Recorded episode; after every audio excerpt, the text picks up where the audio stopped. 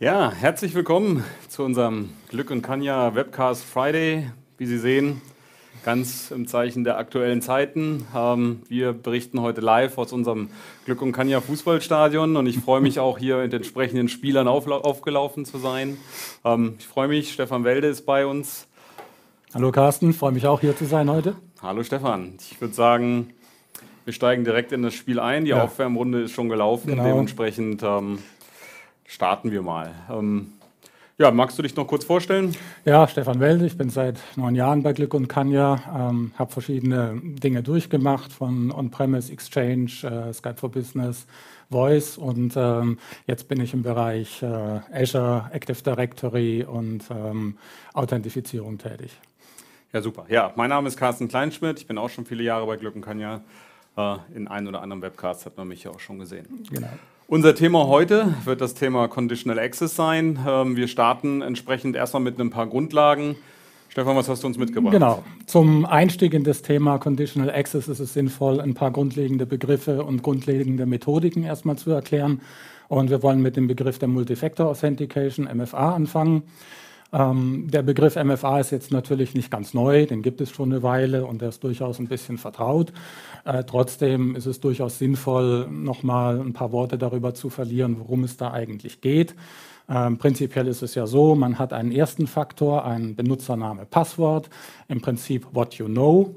Und äh, Multifactor-Authentifizierung bedeutet, dass noch ein zweiter Faktor als Ergänzung hinzukommt, äh, im Prinzip what you have. Und ähm, der Sinn davon, der Sinn dahinter ist ja klar. Äh, es geht darum, dass wenn zum Beispiel Benutzername, Passwort kompromittiert sind, dass ein Angreifer ähm, eben nicht mit Benutzername und Passwort alleine sich einloggen kann, sondern dass da eine weitere Hürde aufgebaut wird, dass der, dass der Angreifer eben noch den zweiten Faktor besitzen müsste, um sich äh, zu authentifizieren. Und bei Microsoft Azure Active Directory gibt es jetzt in ähm, dem Conditional Access entsprechend äh, gewisse Geschmackrichtungen von Multifactor Authentication eingebaut. Und die haben wir mal als Übersicht in dieser Tabelle hier äh, dargestellt. Ähm, die wollen wir mal kurz durchgehen. Die eine Möglichkeit, einen zweiten Faktor einzubauen, ist über einen Telefonanruf. Mhm.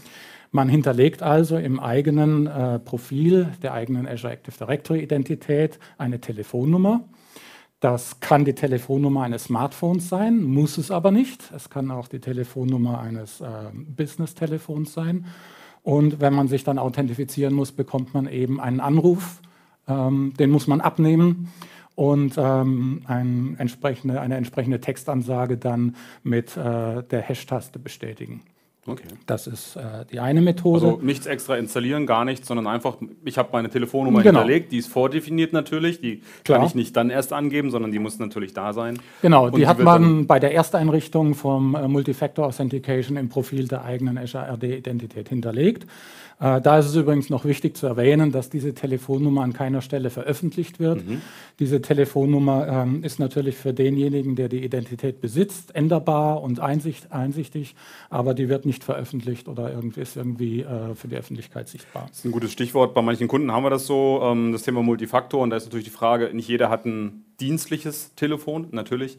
Aber mit so einem Szenario kann ich auch wunderbar diesen Anruf auf meinem privaten Smartphone annehmen ähm, und einfach bestätigen. Ich muss nichts installieren, es ist einfach ein eingehender Anruf, den genau. ich dann mit der Raute-Taste bestätige. Genau. Äh, und wie gesagt, die Nummer wird nicht veröffentlicht, niemand sieht in den Adressbüchern, äh, welche private Handynummer ich habe. Also Ganz durchaus genau. ein sehr eleganter Weg. Ja. Exakt, genau. Ähm, ähnlich verhält es sich mit der zweiten Methode, nämlich dass man eine Textnachricht geschickt bekommt, der übliche SMS.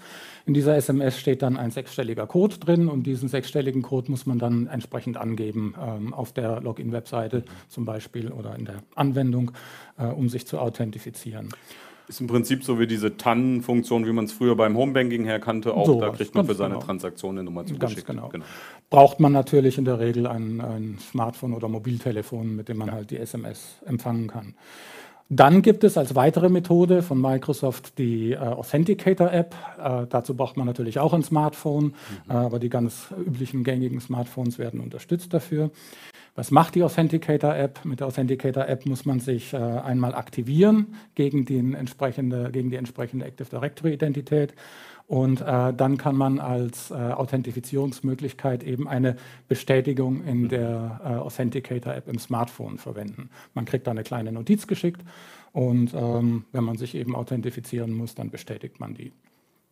Logischerweise ist Smartphone da dann entsprechend die Voraussetzung.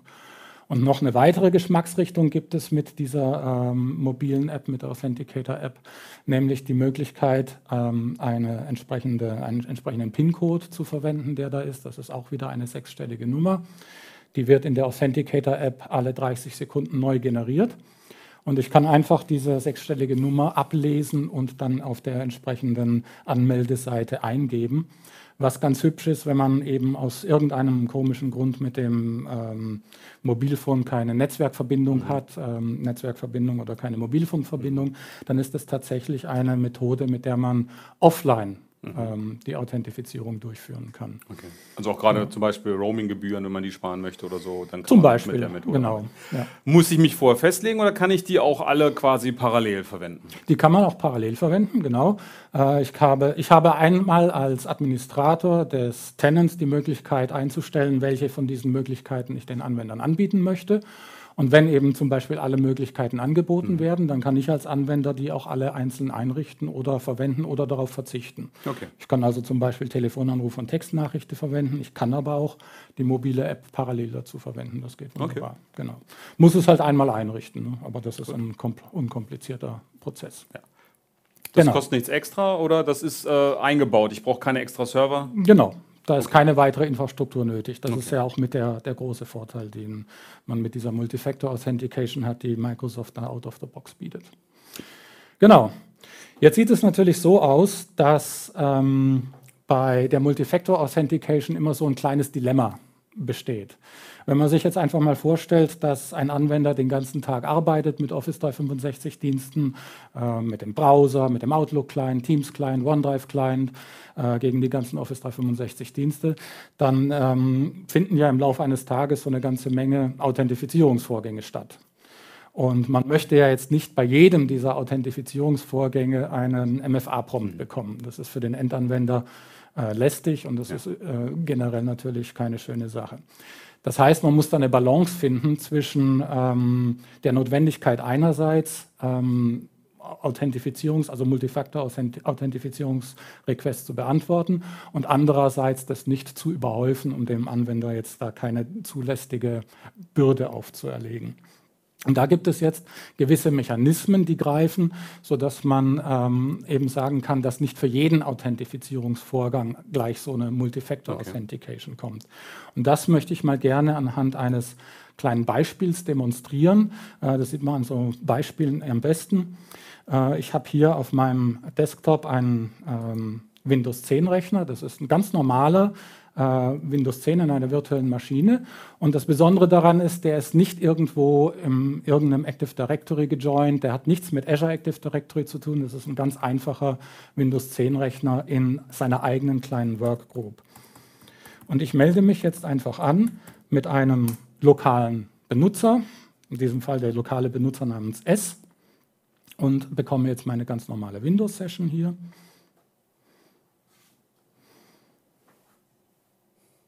Das heißt, der Rechner ist im Prinzip so aufgesetzt wie ein Computer vielleicht zu Hause. Genau. Wäre so ein Szenario. Zum Beispiel okay. so ein, so ein Home-Computer. Ja. Und ich habe jetzt hier äh, einen Browser, eine Browsersitzung und ich habe jetzt mich mit diesem Browser noch nie gegen einen bestimmten ähm, Office 365 User eingeloggt. Jetzt will ich das mal demonstrieren. Ich habe jetzt hier einen ähm, will mich jetzt hier gegen Office 365 authentifizieren und da ich noch nie eingeloggt war, bekomme ich jetzt äh, einen entsprechenden Prompt.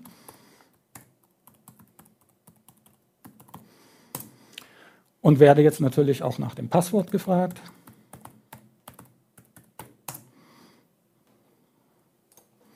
Und dieser Anwender ist jetzt so konfiguriert, dass er entsprechend eine Multifaktor-Authentifizierung macht. Und so sieht es eben aus, wenn ich jetzt die ähm, äh, die Authenticator-App verwende und ich bekomme jetzt hier in meinem Smartphone äh, den, äh, die Notification, dass ich jetzt hier bitte eingeloggt werden möchte, habe ich gerade eben bestätigt.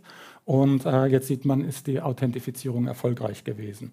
Bevor sich jetzt die Webseite aufbaut, bekomme ich hier noch eine Abfrage, nämlich diese Stay Signed In Abfrage. Und die beantworte ich jetzt mit Ja. Und jetzt habe ich mich eingeloggt, ganz normal mit Multifactor Authentication, wie es gedacht ist. Hier innerhalb dieser Browser-Session, wenn ich jetzt zum Beispiel auf äh, OneDrive gehe oder irgendeinen anderen der Office 365-Dienste, mhm. muss ich mich jetzt nicht noch einmal mit, einer, ähm, mit einem Multifactor-Prompt beschäftigen. Ich komme jetzt gleich hier rein. Okay. Genau, so funktioniert das hier an dieser Stelle. Ähm, was ich jetzt zeigen möchte, ist, äh, dass es jetzt eben Szenarien gibt, ähm, wo Microsoft dafür Sorge getragen hat, dass ich nicht nochmal mit so einem Multifaktor-Prompt belästigt werde. Um das richtig äh, ähm, extrem zu demonstrieren, mache ich jetzt einen Neustart dieses Rechners. Okay. Also einmal komplett neu durchstarten? Ganz genau. Also ich mache jetzt nicht einfach nur einen, einen Browser-Neustart oder einfach, dass ich mich aus- und einlogge, sondern ich mache wirklich einen kompletten Rechner-Neustart. Könnte also der nächste Tag sein zum Beispiel? Zum Beispiel, ja. genau logge mich natürlich wieder mit dem äh, gleichen lokalen Benutzer ein in die entsprechende mhm. lokale Windows-Session.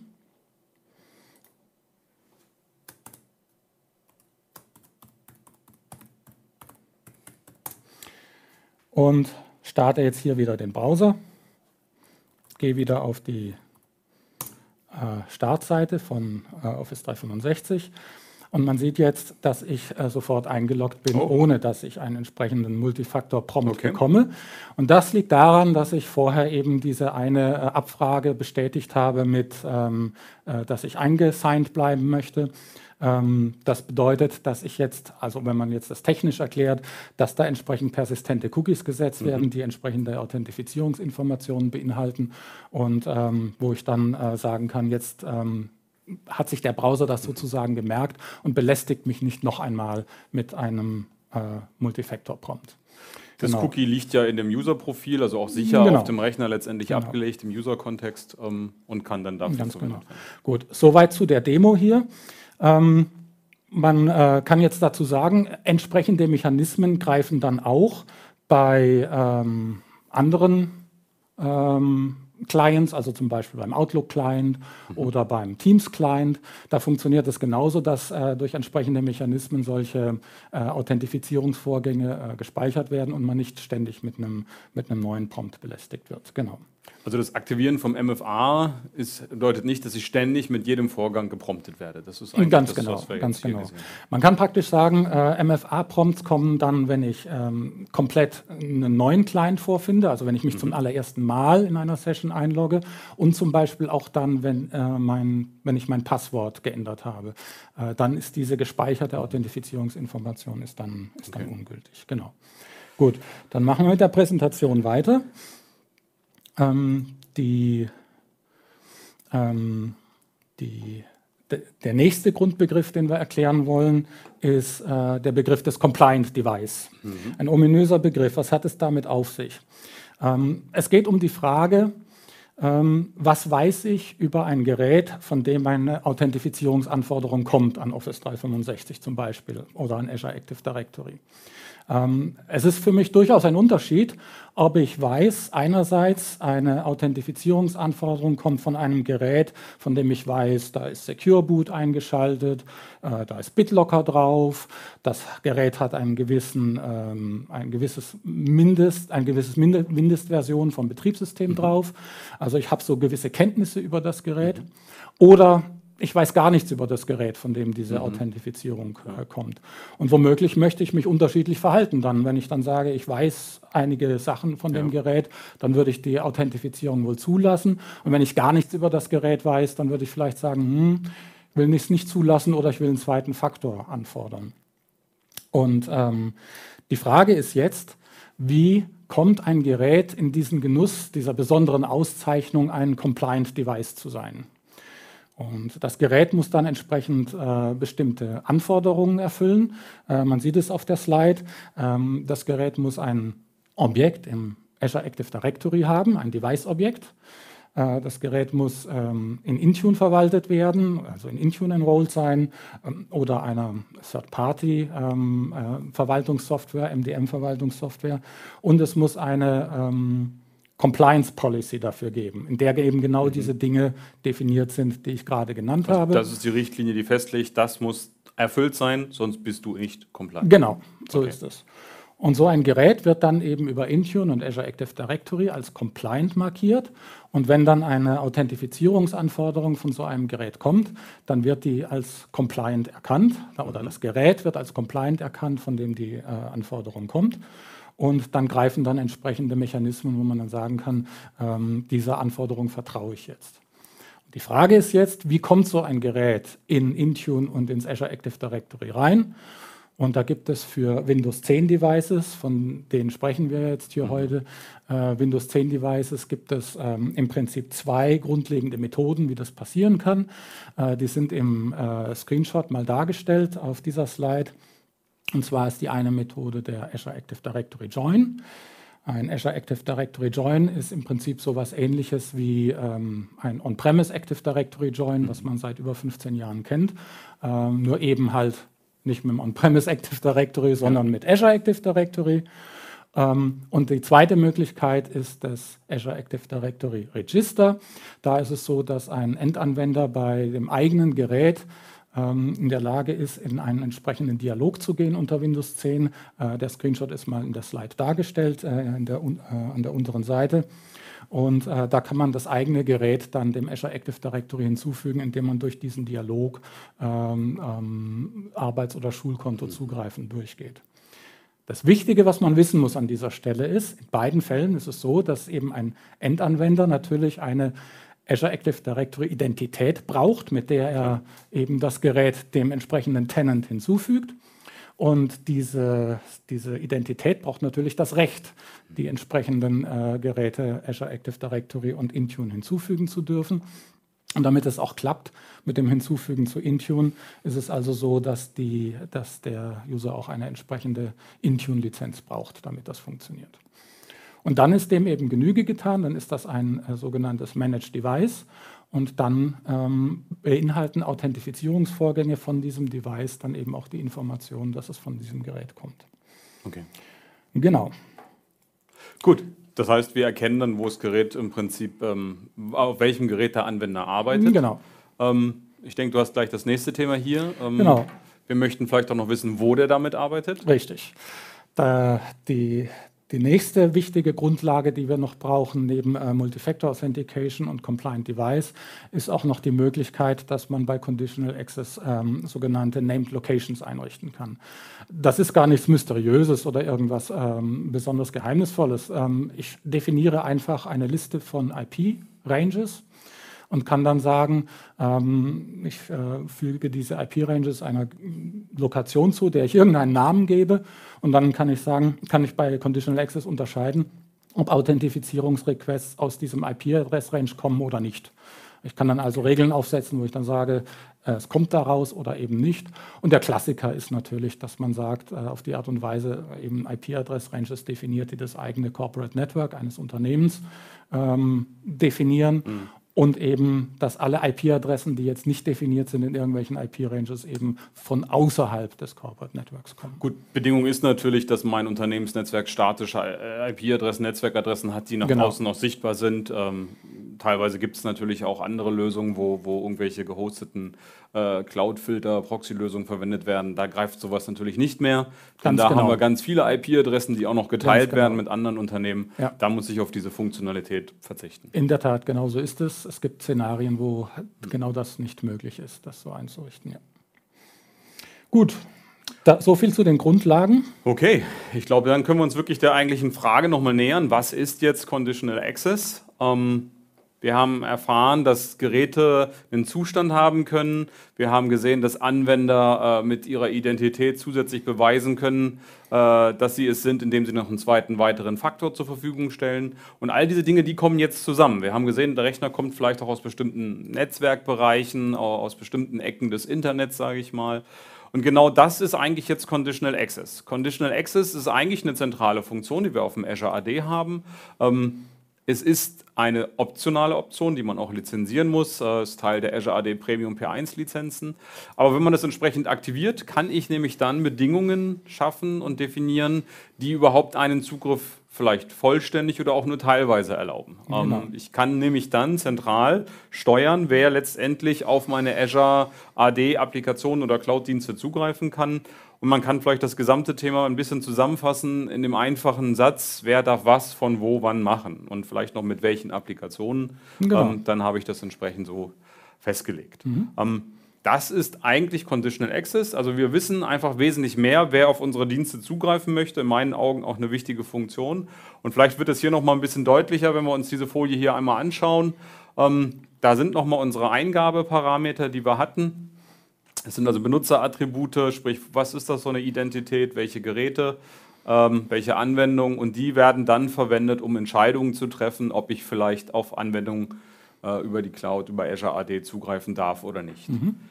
Ich denke, Machen wir mal ein konkretes Beispiel. Ganz genau, das macht mich mal interessieren, ähm, wie sieht es denn aus? Ein Anwender möchte einfach aus dem Corporate Network heraus auf Office 365, auf Exchange Online, OneDrive und so weiter zugreifen. Ja, also das ist ein Mitarbeiter in meinem Unternehmensnetzwerk. Ähm, das haben wir vielleicht als äh, Trusted Location entsprechend definiert. Wir können mhm. unser Netzwerk beschreiben. Und das ist ein Mitarbeiter, der sich natürlich mit Benutzername, Passwort authentifizieren muss. Klar, mhm. das brauche ich immer. Ich muss mich schon ausweisen. Aber mit diesen beiden Faktoren bin ich vielleicht äh, schon ausreichend ausgestattet.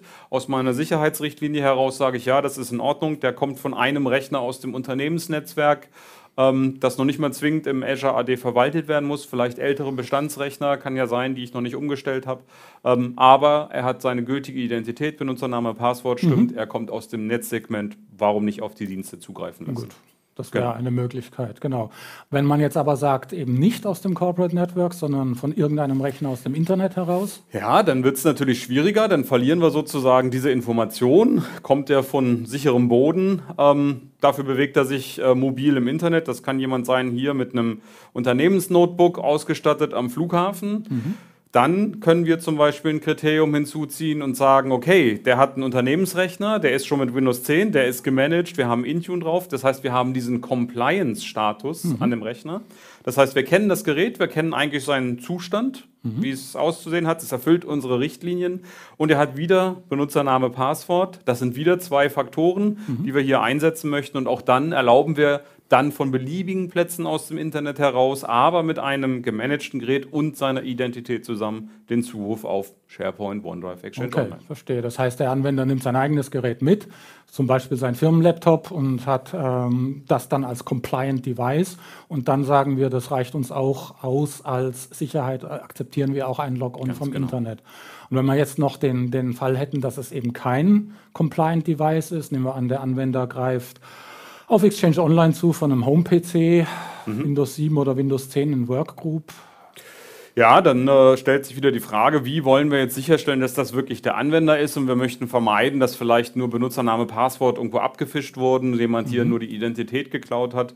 Ähm, da haben wir dann ja, was wir ganz am Anfang gehört haben, die Möglichkeit, eine Identität mittels MFA mhm. zu überprüfen. Mhm. Und in dem Fall können wir vielleicht sagen, okay, lieber User, du hast kein Compliant-Gerät, ja. aber du hast entsprechend äh, Benutzername und wir fordern dich jetzt mal auf MFA zu machen. Du bist aktiviert für MFA. Ja. Beweise du, dass du auch wirklich derjenige bist mit deinem zweiten, was du besitzt, nämlich deinem zweiten Faktor. Mhm, genau. Und auch das ginge. Das muss man dann überlegen im Unternehmen, ob man so eine Möglichkeit erlauben will, von mhm. beliebigen Rechnern aus mittels MFA-Überprüfung äh, darauf zugreifen zu lassen. Das ist natürlich beliebig konfigurierbar. Das kann ich auch abstellen. Das heißt, ich bleibe nur bei Compliant-Geräten vielleicht mhm. und äh, erzwinge das. Das okay. kann durchaus ein Szenario sein. Ja, genau. Verstehe. Okay. Ja. Mhm. Ich würde sagen, wir schauen uns das Ganze auch mal an, wie das denn eigentlich so funktioniert. Mhm. Dazu haben wir eine Demo vorbereitet. Ich habe hier auf meinem Client wieder, auf meinem Rechner wieder diesen äh, Client, ähm, den wir vorhin schon benutzt haben. Ich logge mich jetzt hier wieder ein. Wieder als entsprechender lokaler Benutzer und ähm, möchte jetzt einfach mal demonstrieren, wie äh, es aussieht, wenn ich mich mit einer entsprechenden äh, Azure Active Directory Identität in einen Tenant einlogge, der äh, vom Carsten gemanagt wird. Das heißt, ich gehe jetzt wieder auf das Portal, bekomme wieder den Login-Prompt.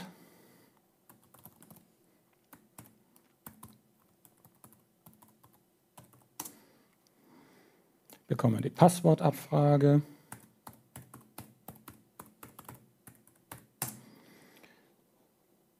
und bin jetzt hier eingeloggt ohne eine Multifactor Authentication Prompt-Geschichte.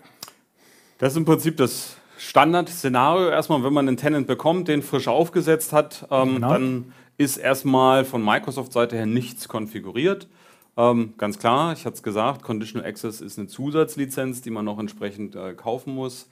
Ähm, hat nicht jeder, deswegen kann man das natürlich auch nicht hier gleich erzwingen. Also genau. in der Standardkonfiguration ist jeder Tenant erstmal nur mit Benutzername und Passwort abgesichert. Mhm. Übrigens auch für die Administratorkonten. Und da empfehlen wir ganz klar, ähm, speziell für die äh, privilegierten Konten wie ähm, globaler Administrator, Benutzeradministrator, äh, hier wirklich immer MFA zu erzwingen.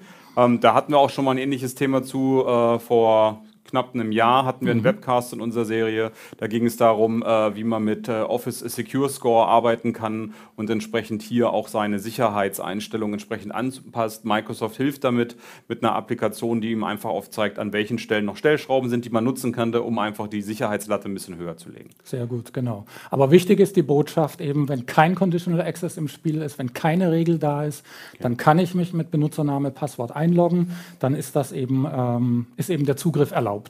Ganz genau. So, ich würde sagen, wir schauen uns jetzt mal das Ganze an, wie man das äh, konfiguriert. Wir wechseln dazu auf meinen Rechner. Ich habe hier schon mal die Azure-Konsole ähm, entsprechend geöffnet. Wir befinden uns hier in dem Bereich von Azure Active Directory äh, und dort gibt es dann entsprechend den Menüpunkt Conditional Access, mit dem man arbeiten kann. Ähm, wir machen den auf und wir sehen, hier ist momentan keine Richtlinie definiert. Hier kommen ein paar Menüpunkte, die uns schon bekannt vorkommen. Äh, die Named Locations, das war das, was wir vorhin hatten. Man kann also vertrauenswürdige Orte definieren im Unternehmensnetzwerk. Ähm, wir haben auch noch ein paar andere Einstellmöglichkeiten hier, wo wir mit anderen Settings noch zusammenarbeiten können. Da gehen wir nachher nochmal drauf zu. Ähm, wir können auch hier noch ein Terms of Use einblenden für Anwender, die sich anmelden. Also im Prinzip so eine Rahmenbedingung, eine Webseite, die man erst abnicken muss. Ähm, das wollen wir uns heute nicht weiter anschauen. Wir gucken uns direkt an, wie man so eine Richtlinie erstellt. Dafür klicken wir hier oben auf den Knopf New Policy, neue Richtlinie und wir vergeben dieser Richtlinie äh, entsprechend hier erst, erstes einen Namen. Ich würde sagen, wir starten mit, mit Compliance. MF, mit Compliance. Compliance. Require Compliance, genau.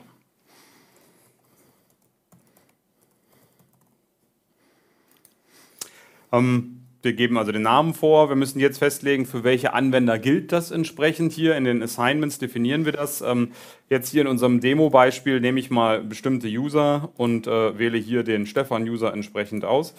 Sie sehen, es gibt auch den Haken äh, All Users. Wichtig ist da ein bisschen im Hinterkopf zu behalten, dass äh, wenn Sie wirklich alle User meinen, dann meinen Sie wirklich alle User, sprich auch die Administratoren. Ähm, da muss man immer ein bisschen aufpassen, dass man sich nicht aus Versehen vielleicht mit aussperrt. Genau. Ähm, unsere Empfehlung, mindestens einen Account äh, entsprechend hier auszunehmen. Mhm. Äh, daneben sehen Sie hier oben den Exclude-Knopf, da kann man Ausnahmen definieren. Ja und dann diesen Account mit einem besonders guten Passwort natürlich auszustatten, das Passwort aufzuschreiben, Briefumschlag, Tresor, irgendwie sowas in der Art ja. und für den Notfall beiseite legen. Ein Notfall-Account, der nicht Notfall, für den täglichen Betrieb Der sogenannte Break-Glass-Account, das ist nur den, den ja. Sie nutzen, wenn nichts anderes mehr geht. Ähm, dann haben Sie eine letzte Chance, an den Tenant dran zu kommen, denn wenn Sie sich vollständig aussperren, dann muss man bei Microsoft anrufen genau. äh, und äh, klären, wie man wieder den Zugriff bekommt. Gut, wir nehmen hier den Stefan mit als User. Ich kann hier noch definieren, für welche Applikationen das gelten soll. Ich mache es mir einfach, ich definiere einfach mal alle Applikationen. Man kann das auch entsprechend granularer machen. Für unseren Fall soll das reichen. Auch hier gilt wieder, Ausnahmen sind auch möglich. Sie sehen hier schon das Ausrufezeichen. All Apps heißt All Apps. Also auch das gilt wieder für alle Applikationen dann, äh, inklusive der Admin-Portale, mhm. nämlich dann auch. Genau. Ähm, als weitere ähm, Bedingungen wollen wir hier erstmal nichts weiter definieren. Ähm, Genau, also so Trusted Locations oder so sind jetzt für die Demo nicht weiter interessant.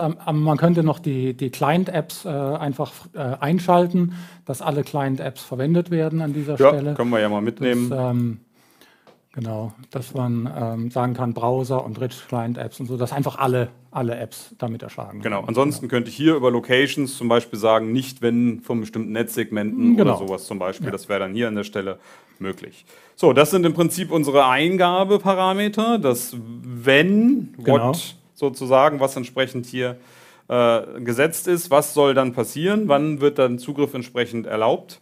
Und dann kommen wir hier auf unsere sogenannten Access Controls. Und jetzt geht es darum, was soll denn erlaubt werden oder Genau. blockiert werden, wenn die oberen ähm, Eingabeparameter entsprechend gelten. Wir sagen hier entsprechend, äh, wir möchten das Gerät als compliant markiert haben. Genau.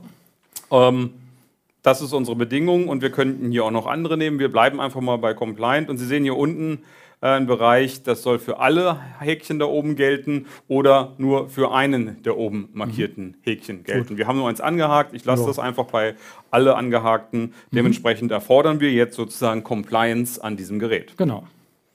So, das wähle ich aus. Ganz wichtig, hier ist noch ein Knopf Enable Policy. Den müssen Sie auch noch drücken, damit diese Richtlinie auch wirklich aktiviert wird. Genau. Ansonsten ist sie nur angelegt, aber nicht scharf geschaltet. Ab jetzt wird das sozusagen jetzt in das Azure AD Anmelde äh, Authentifizierungs-Framework eingebaut. Die Genau. Regeln werden jetzt entsprechend hinterlegt. Das kann durchaus mal ein paar Sekunden dauern, auch mal ein paar Minuten, je nachdem, haben wir schon gesehen.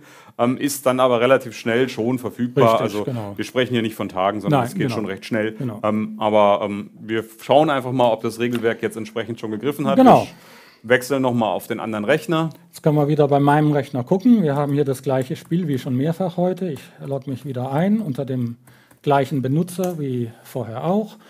Äh, starte den Browser und ähm, logge mich wieder ein mit dem gleichen Benutzer, mit dem ich äh, auch den Login-Vorgang vorhin gemacht habe, wo ich entsprechend äh, im Portal Benutzername, Passwort eingegeben habe. Dann mache ich das jetzt eben gerade wieder.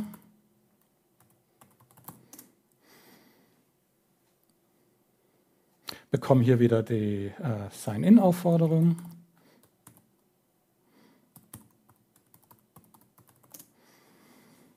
Bekomme die Passwortabfrage.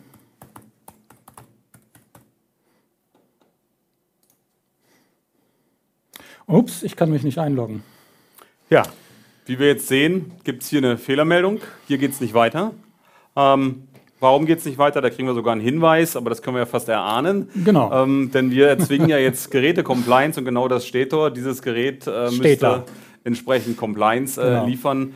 Wie gesagt, das ist ja ein Rechner, der nicht gemanagt ist. Eben. Der ist nicht im Unternehmensnetzwerk erfasst. Der wird nicht verwaltet durch unsere Administratorrichtlinien. So ist es. In diesem Fall ist jetzt der Zugriff gesperrt. So ist es. Wie So. die Bedingungen, die wir vorhin genannt haben für ein Compliant Device, muss im Azure AD ein Device-Objekt haben, muss über Intune äh, verwaltet werden. Alle diese Bedingungen gelten ja nicht für diesen einfachen Windows 10 Rechner, den ich hier einfach nur so in seiner Workgroup habe. Ist kein Compliant Device. Also passiert genau das, was du vorhin in deiner Conditional Access Regel definiert hast. Ganz genau.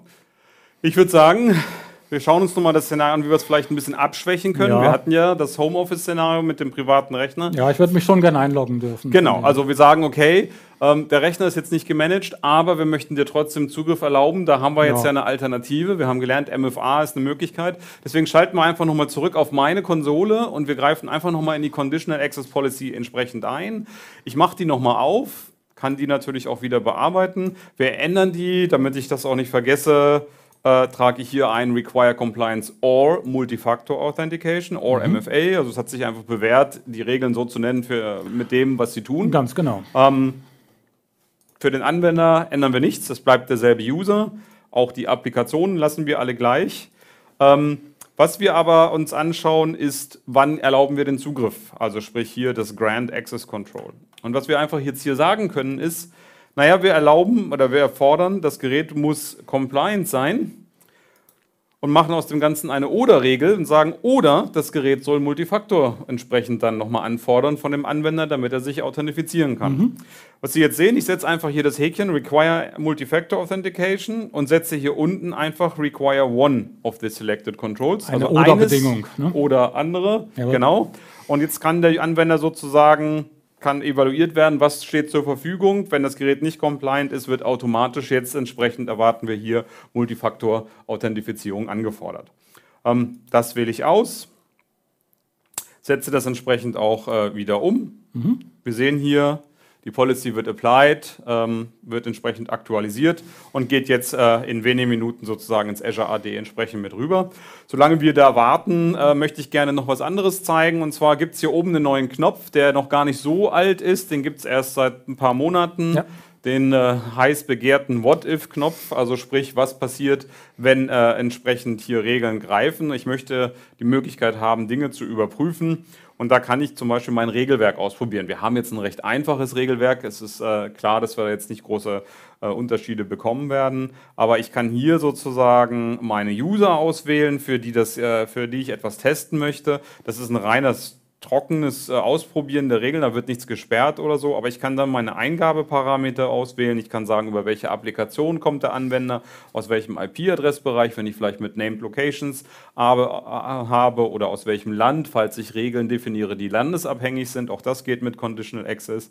Ich lege fest, von welcher Plattform und ich lege fest, äh, wie er darauf zugreift und dann kann ich den What-If-Knopf drücken und kriege mhm. dann sozusagen angezeigt, welche oder welche von meinen, all meinen Regeln greifen entsprechend. Das ist so, wenn mehrere Kriterien in Conditional Access ähm, vorhanden sind, dann müssen die auch alle erfüllt werden. Mhm. Das ist äh, vielleicht nicht so ganz, wo man dran denkt. Es ist nicht so, wie man es klassisch von Firewalls hat, von oben nach unten runter erste Regel trifft oder so. Nein, sind hier mehrere Konditionen, die von mehreren Richtlinien bei Azure AD ähm, mhm. Conditional Access entsprechend vorhanden sind. Äh, da müssen die auch alle erfüllt sein. Das heißt, es können mehrere Regeln gleichzeitig greifen. Es können die gleichzeitig ja. greifen und dann müssen auch alle Bedingungen aus diesen gleichzeitigen Regeln erfüllt sein, mhm. damit überhaupt noch eine Bedingung passiert. Mhm. Wenn gar keine Bedingung greift, dann fallen wir auf das Standardverhalten entsprechend zurück. Genau. Auch das haben wir gesehen. Das Standardverhalten ist dann Benutzername, Passwort. Ist, genau, dann also das gilt ja. zu berücksichtigen, äh, wenn man das entsprechend implementiert, ein bisschen das Ganze anschauen. Mhm. Ich denke, unsere Regel ist inzwischen sicherlich verfügbar. Ja. Wir schalten nochmal auf deinen Rechner um. Mhm. Gut, gucken wir. Das bekannte Spiel, ich logge mich ein wieder als der lokale Benutzer und greife jetzt über den Browser wieder auf den entsprechenden äh, Office 365 User zu.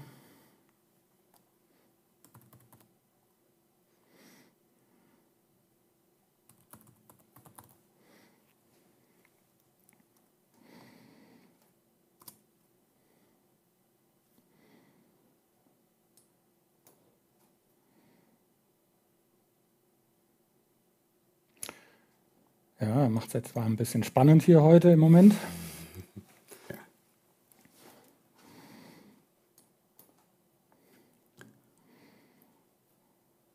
Was erwarten wir? Im Prinzip erwarten wir jetzt. Ja, wir erwarten jetzt einfach wieder den Login-Prompt an dieser Stelle. Ne? Und dann sollten wir natürlich wieder um Benutzernamen und Passwort gebeten werden. Mhm. Äh, entsprechend sollte dann äh, nach unseren Einstellungen Compliance geprüft werden. Das haben wir immer noch nicht. Der Rechner ist immer noch nicht gemanagt und verwaltet. Äh, aber wir erlauben jetzt ja eine zweite Option. Äh, und das ist in unserem Fall ja dann wieder die Multifaktor-Authentifizierung. So, ich habe also jetzt wieder den Fall, ich logge mich ein mit Benutzername, Passwort und äh, anstatt, dass ich wie vorher eben äh, gleich auf die Finger geklopft bekomme, bekomme ich jetzt hier tatsächlich den äh, Sign-In-Request. Ich habe hier wieder mein Smartphone, bekomme in der Authenticator-App die Notification, habe ich gerade bestätigt und zack, ähm, darf ich mich einloggen und äh, bin dann jetzt als dieser Benutzer entsprechend eingeloggt. So, ja, damit haben wir über Conditional Access im Prinzip jetzt eine Kontrolle. Wir könnten auch verschiedene Benutzergruppen definieren, dass nur bestimmte Benutzergruppen noch zusätzlich MFA verwenden sollen, aber mein Gros der Mitarbeiter eigentlich immer ein Compliant-Gerät einsetzen muss. Genau. Da gibt es natürlich jetzt verschiedenste Spielarten, wie man mit Gruppen, Rollen und entsprechenden Regelwerken hier eingreifen kann und entsprechend Ganz genau. Kann. Es ging ja jetzt hier darum, ein einfaches Beispiel zu zeigen, wie ja. Äh, das Grundprinzip funktioniert. Gut, Okay. Dann würde ich doch sagen, schauen wir mal, äh, wie das Ganze denn, wo das Ganze dann überhaupt zur Verfügung stellt. Conditional Access ist eine Komponente, in unseren Augen sehr wichtige Komponente, die man auch wirklich im Unternehmensnetzwerk etablieren sollte. Ähm, das Ganze ist verfügbar für viele, viele Clients. Wir haben es jetzt an den Beispielen gesehen mit dem Browser. Da können wir eigentlich sagen, alle gängigen Browser sind da entsprechend unterstützt, sei es der Internet Explorer, der Edge-Browser, hm, genau. äh, Chrome, Safari auf äh, iOS, auf macOS wird entsprechend unterstützt. Äh, Sie haben gesehen, ich äh, arbeite mit Chrome, du hast entsprechend hier den Edge verwendet. Ähm, genau. Also da haben wir entsprechend keine Probleme. Aber es erstreckt sich natürlich nicht nur auf die Browser, sondern äh, natürlich auch auf die Office-Clients. Ähm, auch da steht das Ganze zur Verfügung. Wir können also natürlich auch den Zugriff steuern äh, auf Exchange mittels Outlook, äh, auf SharePoint äh, mit dem OneDrive-Client. Das haben wir entsprechend hier auch im Griff. Ähm, wichtig ist, man muss halbwegs aktuelle Versionen einsetzen. Also wir sehen hier Office 2013, Office 2016. Genau. Beim 2013er gilt es noch zu berücksichtigen, dass man dort die sogenannte Modern Authentication aktivieren muss. Das ist standardmäßig nicht der Fall, in neueren Produkten dann schon. Ja. Ähm, damit überhaupt diese Art und Weise der Authentifizierung letztendlich unterstützt wird und man mit diesem ähm, Compliance-Status entsprechend genau. äh, interagieren kann. Ja. Genau. Vielleicht ein ganz kurzer technischer Exkurs zu dem Thema Modern, Modern Authentication. Also mit dem Begriff Modern Authentication meint Microsoft hier eben genau die Authentifizierung bei äh, Office 365 Azure Active Directory, die auf Basis von OAuth und auf Basis von OpenID Connect passiert. Äh, es ist natürlich noch möglich, mit der sogenannten Legacy Authentication bei Office 365 und Azure AD sich einzuloggen. Und genau da greift dann aber Conditional Access nicht. Das heißt, man ist oft in den Szenarien, dass man ähm, die Legacy Authentication äh, gerne verhindern möchte, weil man gerne jeden Authentifizierungsvorgang mhm. ja. durch, ähm, jetzt habe ich hier ein technisches Problem, durch äh, Office 3, äh, durch äh, Conditional Access äh, haben möchte. Mhm. Genau. Okay, gut. Ja, fassen wir so ein bisschen zusammen und schauen mal an, was wir an Erfahrung gesammelt haben in all unseren Projekten im Prinzip. Ähm, Conditional Access an sich ist eigentlich kein Hexenwerk. Wir sehen, was da entsprechend läuft. Ähm, was aber entsprechend die Thematik hier ist, ähm, man kann mit den Regeln sehr komplex werden und kann entsprechend auch in Situationen kommen, wo man sich aussperrt. Ich hatte es schon gesagt. Ähm, was man entsprechend ein bisschen schauen muss, ist, dass das Regelwerk äh, entsprechend einfach gehalten wird und wir sozusagen sicherstellen, dass man sich nicht aussperrt. Genau. Das ist, denke ich, ein, ein Thema, was man mitnehmen genau. soll, dank What-If-Tool, auch immer einmal durchlaufen das lassen. Das hilft prüfen. sehr gut, ja. Das hilft inzwischen sehr gut. Früher war das, ich will nicht sagen Blindflug, aber ich habe dann immer sehr viel auf dem Papier gearbeitet mhm. und wir haben auch häufig zur Regel gemacht, äh, das ist ein Vier-Augen-Prinzip, man zu zweit drauf schaut und die Conditional-Regeln zu zweit diskutiert und implementiert. Das hilft sehr gut. Oder ja. was auch sehr gut geht, ist in einem separaten Tenant das Regelwerk testen und erst, wenn es wirklich fertig ist, übernehmen. Genau. Das sind eigentlich klassische Methoden, die man auch sonst Ganz immer genau. Hat. Das Schöne ist ja, dass man das immer auf eine geschlossene Benutzergruppe äh, eindampfen kann, so ein Regelwerk, und dann kann man mit den mhm. Testusern testen. Das passt dann ganz gut. Gut. Äh, was sich auch bewährt hat, ist das Thema Compliant Device als zweiten Faktor. Ähm, das hilft auch immer schon. Benutzername, Passwort ist natürlich das Muss für den Anwender, wenn sein Rechner entsprechend auch äh, im Azure AD enrolled ist und in Azure AD gemanagt wird, dann meldet er sich eigentlich nur an seinem Rechner an, ganz normal morgens. Äh, alle anderen Sessions werden dann auch durchgereicht natürlich. Genau. Ähm, das ist dann das eine Anmeldefaktor, aber der zweite Faktor, den wir quasi dann immer mitgeben können, ist das Gerät, das Compliant Device. Ähm, das schützt uns dann letztendlich auch davor, dass man einfach nicht nur Benutzername, Passwort stehlen kann, weil ähm, ja, theoretisch kann man mit meinem Benutzernamen Passwort sich anmelden, aber ich muss gleichzeitig noch so einen PC klauen. Also im Idealfall meinen gleich mitstehlen und mein Passwort. Ja, genau. Aber das erhöht natürlich die Hürde ungemein Allerdings, und dementsprechend ja. haben wir hier natürlich schon mal ganz klar äh, einen Riegel schon vorgeschoben. Ja. Das letzte Thema ist äh, eine klare Strategie. Also klare Strategie, da meinen wir mit einer Entscheidung, wie gehe ich mit angemanagten äh, Geräten um? Lasse ich die zu? Lasse ich den Zugriff von außerhalb des genau. Unternehmensnetzwerks zu. Du hast ja vorhin schon angesprochen in dem Beispiel. Man kann sagen, äh, ich will das generell unterbinden und das wäre eine Möglichkeit. Oder äh, lasse ich es prinzipiell zu, zum Beispiel für eine bestimmte Benutzergruppe, für die es sinnvoll ist, für die ich das zumindest als Möglichkeit offen halten möchte. Ähm, oder will ich es vielleicht nur für bestimmte Anwendungen zulassen, dass ja. ich sage, okay, ich lasse es nur für Exchange Online zu, weil das schon kulturell so etabliert ist und die Mitarbeiter das schon so gewohnt sind, aber verbiete es dann für alle anderen Sachen.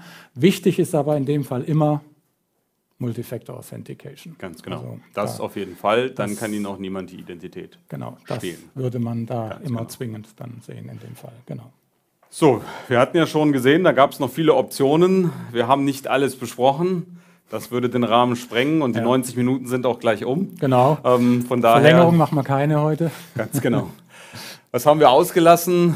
Ähm, es gibt natürlich Erweiterungsmöglichkeiten hier. Zum Beispiel kann man auch äh, von Drittanbietern MFA-Lösungen anpassen über die sogenannten Custom Controls. Wir hatten es vorhin kurz gesehen. Auch das kann ich einbinden. Ähm, klassisch RSA Tokens zum Beispiel oder andere Anbieter, die dort äh, entsprechend im Markt unterwegs sind. Dann habe ich halt zusätzliche Aufwände, zusätzliche Kosten. Mit dem Microsoft MFA habe ich das nicht, brauchen wir nicht. Ähm, dann wird das von Microsoft betrieben und gehostet, inklusive mhm. der Kosten für SMS und Telefonie. Ähm, wir haben uns nicht angeschaut, wie man das Ganze mittels ADFS abbildet. Äh, wir setzen eigentlich in unseren Szenarien immer darauf, äh, nativ ähm, ein Azure AD einzusetzen, ohne einen eigenen Federation Service. Genau. Äh, die Aufwände scheuen wir. Wir sind der Meinung, Microsoft betreibt die Infrastruktur sehr robust, sehr zuverlässig äh, und äh, diese Aufwände können wir uns sparen, zumal wir, äh, ich behaupte auch mal, nicht tagtäglich ständig ausschließlich uns um dieses Thema kümmern können, sodass wir das lieber jemanden, der sich da spezialisiert drauf hat, überlassen wollen. Genau. Das Thema Legacy auf. Haben wir schon kurz angesprochen.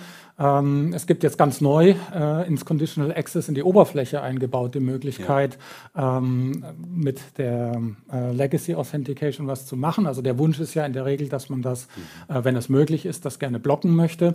Äh, also wenn man dann, wenn man sicher ist, dass man keine Clients mehr hat, die das äh, jetzt tatsächlich brauchen, äh, dann möchte man es generell unterbinden, damit wirklich alle Clients, alle Authentifizierungsvorgänge über Conditional Access laufen. Und es gibt tatsächlich eine Möglichkeit über die Conditional Access Oberfläche jetzt seit ganz kurzem ein Häkchen zu setzen, sodass man ähm, die Möglichkeit hat, eben diese Legacy Authentication zu unterbinden. Dann hätte man eine Blockregel entsprechend, die das entsprechend schreibt. Es gibt dann entsprechende Regel, äh, wo man dann äh, sagt, ich ähm, richte das so ein und dann ist es tatsächlich nicht mehr möglich, mit äh, Legacy ja. Authentication sich zu authentifizieren. Genau. Ja, was wir heute gar nicht besprochen haben, ähm, äh, weil es out of scope war, ist das ganze Thema Conditional Access für iOS und Android Devices. Wir haben uns heute auf Windows 10 beschränkt. Ähm, das Thema Conditional Access iOS und Android wurde schon in einem anderen Webcast genau. von den Kollegen besprochen. Genau, von den Kollegen Oliver Kieselbach äh, gab es da entsprechend auch mal einen Webcast dazu. Äh, da ging es um Intune und Mobile Device Management, Mobile Application Management. Da spielt genau das mit rein. Äh, das finden Sie bei uns auf der YouTube, äh, auf unserem YouTube-Channel entsprechend einfach ein bisschen weiter unten. Äh, ist irgendwann vor ein paar Monaten gewesen, genau. dementsprechend. Genau. genau. Ja, und es gibt noch so äh, weitere Feinheiten, die mit Conditional Access einstellbar sind. Es gibt noch äh, als weitere Condition den Device State, nämlich die Frage, komme ich mit einem Compliant Device an, ja oder nicht. Das ist auch ganz neu, das ist noch im Preview. Äh, deswegen haben wir das jetzt auch erstmal außen vor gelassen für die Präsentation heute. Wir mussten uns halt auf die wesentlichen Punkte beschränken. Äh, Conditional Access gibt es auch noch im Zusammenhang mit, mit VPN von Windows 10 Clients aus. Ich kann zum Beispiel, wenn ich von einem äh, Windows 10 Client aus mich per VPN mit dem Unternehmensnetzwerk verbinden möchte, kann ich äh, eine entsprechende Konfiguration einstellen, sodass die Authentifizierung zum VPN-Server erstmal eine Schleife durch Azure AD und Conditional Access dreht. Ähm, das ist auch eine Möglichkeit, wo ich Conditional Access einsetzen kann für ein bestimmtes Szenario. Äh, haben wir jetzt heute auch nicht im Detail besprochen. Und äh, dann gibt es noch ähm, ein äh, Thema, dass ich über Hybrid Azure AD Join sprechen kann. Da geht es darum, dass ich Devices, die im On-Premise Active Directory liegen, entsprechend im Azure Active Directory als Device-Objekte äh, zusätzlich definiere, die aber nicht in Intune enrolle, also nicht im Intune verwalte. Und deswegen sind das dann auch keine Objekte, die äh, den Compliance-Status bekommen können. Äh, das sind also dann sozusagen zwar Managed Devices, weil sie ja on-premise im Active Directory sind, aber eben Managed Devices, die nie compliant sein können. Und Microsoft hat im Conditional Access dafür auch noch so eine spezielle Methode vorgesehen, dass man die eben auch als Häkchen äh, anhaken kann, sodass man die eben auch zum Beispiel ohne Multifactor Authentication durchlässt. Ist aber auch so ein Fall, den wir jetzt aufgrund der Komplexität dieses Szenarios jetzt hier heute erstmal außen vor gelassen haben. Ja gut, vielen Dank. Ich denke, wir sind durch. Ähm, ich weiß nicht, ob wir Fragen haben äh, entsprechend. Ähm, schauen wir mal, ob es da Fragen gibt. Nein, sieht nicht so aus. Dann würde ich sagen, ähm, freue mich, dass wir hier den Webcast gemacht haben. Einen Hinweis möchte ich gerne noch an unsere Zuschauer geben. Wir werden natürlich weitermachen mit unseren Webcasts, ganz klar.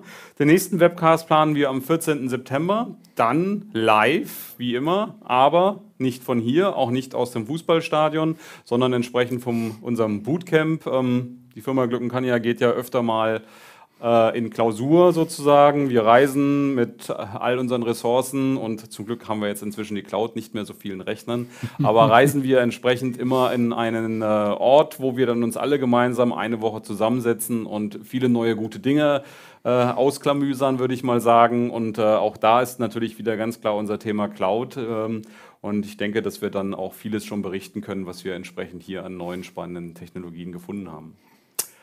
Vielen Dank. Stefan, vielen Dank. Hat Spaß gemacht. Ebenso. Ich freue mich. Wir sehen jo. uns bestimmt öfter hier. Ja, ich kann mir vorstellen, ja. Dann sage ich vielen Dank und äh, noch ein schönes Wochenende und viel Spaß beim Fußballschauen. Ja, vielen Dank.